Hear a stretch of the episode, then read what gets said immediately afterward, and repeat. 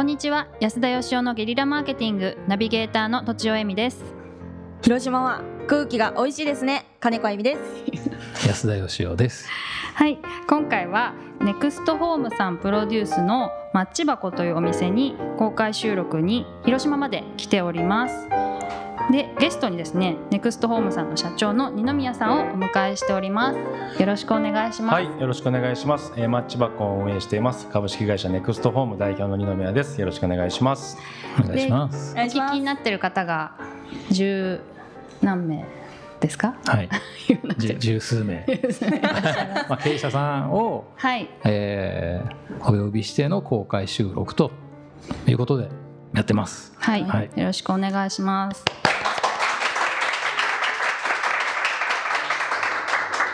あのまあ僕らからすると広島っていう感じなんですけどあの東広島と言わねばならんとこですかねそうです。広島 ではないとの隣にある東広島はいはいという町です。あーはい。飛行機で来ると,、えー、と広島市よりは全然近いですねはあはだから多分とちおさんと金子さんは今広島で収録しているというつもりになってると思うんですが、あはい広島ではない と間違ってはない。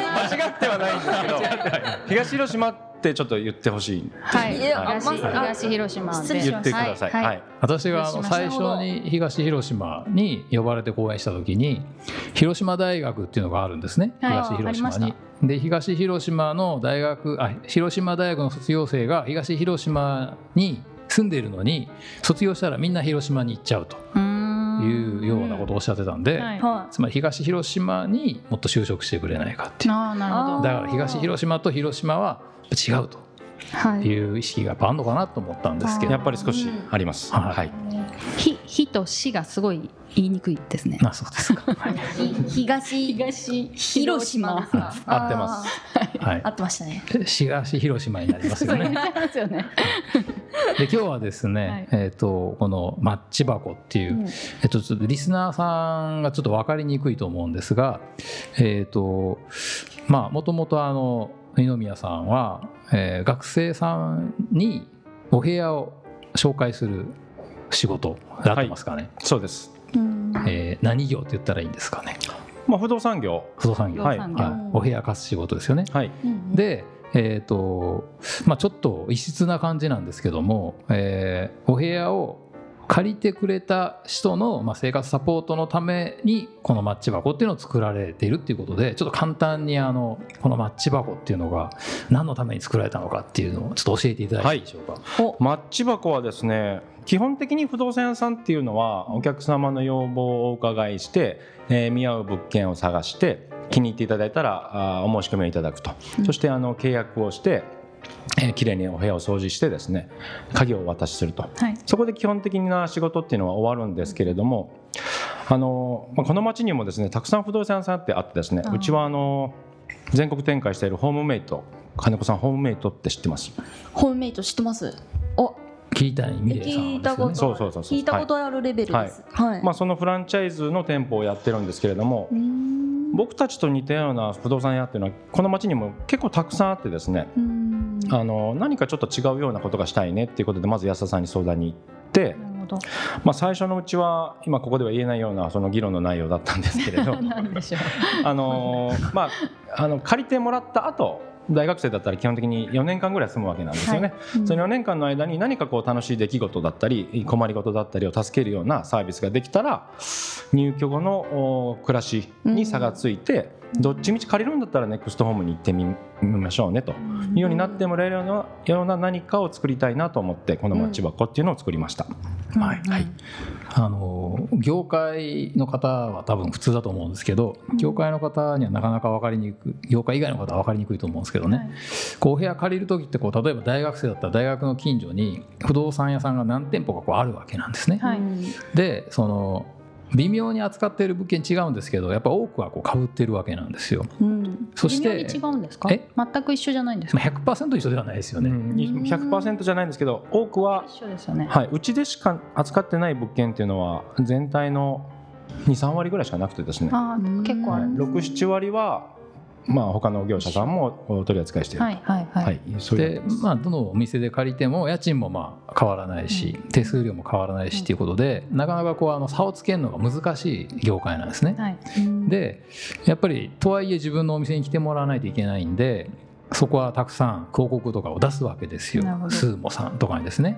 あ。でそうするとやっぱりその人をたくさん呼ぶために結果的にその広告にお金を使わないっていういけないっていうことでうん。借りる人もその貸す方もどっちも別にその広告費かけたからって得にはなんないんですけどえーまあそれをやらないとなかなかあの人を集めるのが難しいっていう感じででなんかそこで違う方法で人を集めて差別化できないかっていうことでまあいろいろうん。もうかれこれ1年ぐらい経ちますよね。はいそうです。オー最初してってことですか？えー、といや違います。打ち合わせを始めあて、議論をスタートしてってことですね、はい、ちょうど1年前の今頃スタートしてで、まあ、半年ぐらいでようやくこのマッチ箱っていうのは固まっていったんですけどまあ最初の3か月ぐらいはあのちょっと言えないような 方向にも話が進んでいったんです気になりますね。ますねあのもともとですねあのお部屋探しを、えー楽しくっていうような正確には何でしたっけ、ミッション。うん我が社のミッションはですね住まい探しをもっと楽しくっていうのがミッションです、はい。っていうミッションで住まい探しをもっと楽しくできないだろうかっていうことを考えてたんですけどもやっぱり学生さんなんでそのそんなにたくさん家賃払えないじゃないですかはい45万ぐらいですよね。そうです。そうするとあのやっぱり住まい探しってなかなか楽しくならなくてですね家賃100万ぐらい払えると多分楽しいと思うんですよ。すよね。すっごいゴージャスな家住めるんで、はいはい。でもやっぱりなんか5万とかだと妥協するところが多いわけなんですね。うんなんかすごい遠いとか不便だとか古いとか狭いとか。はい。でだったらやっぱりあの住まい探しは楽しくできないけど借りる人にとったらその家探すっていうその作業の部分が楽しいよりも借りた後の方が大事なんじゃないのかっていうことで、確かに。で借りた後にまあ普通は鍵を渡して終了なんですっておっしゃったんで僕いろんな会社のこう仕事をお手伝いしてるんで他の業界だったらアフターフォローって普通なんですけど、はい。あこの業界ってアフターフォローがないのが普通なんだと思ってですね、で鍵を。渡した後に、その皆さん例えば部屋のカーテンを探しに行ったり荷物運んだりとか近所の美味しい店が知りたいとか、野球やりたいけどチーム知らないとかいろいろ悩みがあるんで、それをあの解決してあげる店ができたらいいんじゃないかみたいなのではい。うん盛り上がっていた感じですよね。マッチ箱さんに来ると解決するんですか？えー、と一番最初にですね、はい。あの高校生から大学生になってじゃああの探したいのが、まあ、ちょっとおしゃれな雑貨だったりああとは一番多いのがアルバイト先あなんかが多いんですよ。うんだけどあのセブンイレブンのアルバイトとかそんなのはあたくさんあるんですけれど、うん。まあ、せっかく来たんだしうん。この広島にゆかりのあるあごめんなさい東広島にゆかり。のあるアルバイトを、ね、してあ楽しい経験を積んでもらって4年間してもらった方がいいですし、はいあとはどこのお店が美味しいのかも分かんないし。あとその他にはですねあの引っ越した後に、まあ、単純に軽トラを貸してほしいとかですね、んあの荷台を貸してほしいとか、はい。最初なんか物運んだりするのに使うんだと思うんですよね、はいはい。まあ、そういったあのサービスも、うん。結構好評です。はい。マッチ箱っていうのはですねあの街と人をまあマッチするっていうのとたくさんの出会いっていう意味でマッチな出会いで、はいはい多くのっていう意味でのマッチと、はい。あとはその街っていうところで、まあ、あの今みんなスマホで検索するんで覚えやすくてなおかつなんか意味が分かるネーミングっていうことでうん。考えさせていただいたんですがこのネーミング初めて見た時はどうだったですか？ふざけてるのかな？安田義雄ふざけているのか相手呼び捨てでそうそう。でもあの一回持ち帰ってですねあの会社の人といいろんな協議したんですけれども、まあ、すごいネーミングが可愛くてうんいいっていうふうに若い社員から好評だったんで、まあ、じゃあふざけてないのかもしれない 進めてみました。はい店構えっていうかこのお店の雰囲気もすごい可愛いですよねそうです。これも安田さんと一緒に考えて、はいはい、ロゴもいいですよね。マッチ箱、はいすごいわかりやすくて。ありがとうございます。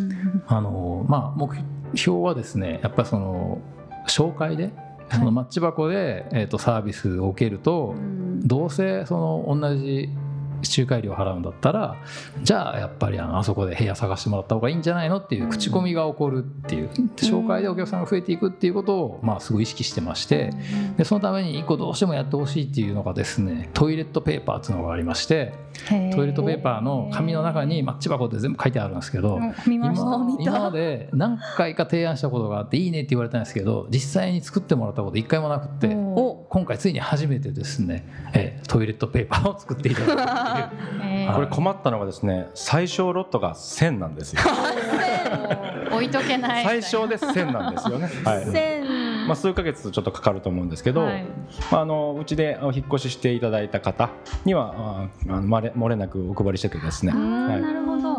あの用を足すたんびにあマッチ箱って思い出してくれるっていうあー最初は絶対使えますもんね。ですもんね。はい。うん。確かに。はい。い。いと思います。ということでですね。はい。あのマッチ箱を紹介させていただきましたが、はい。あの東広島でお部屋を探す時にはですねえマッチ箱と検索していただいて部屋を借りるとですね漏れなく、えー住んだ時にはマッチ箱のトイレットペーパーがついてくると。はい。いうことなんで、はいぜひマッチ箱検索してください。はいはい。どうも今日はあの井上さんありがとうございました。ありがとうございましたありありがとうございまし。た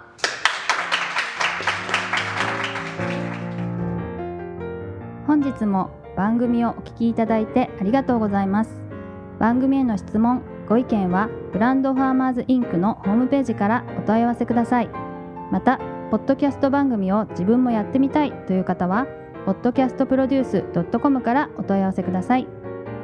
来週もお楽しみに。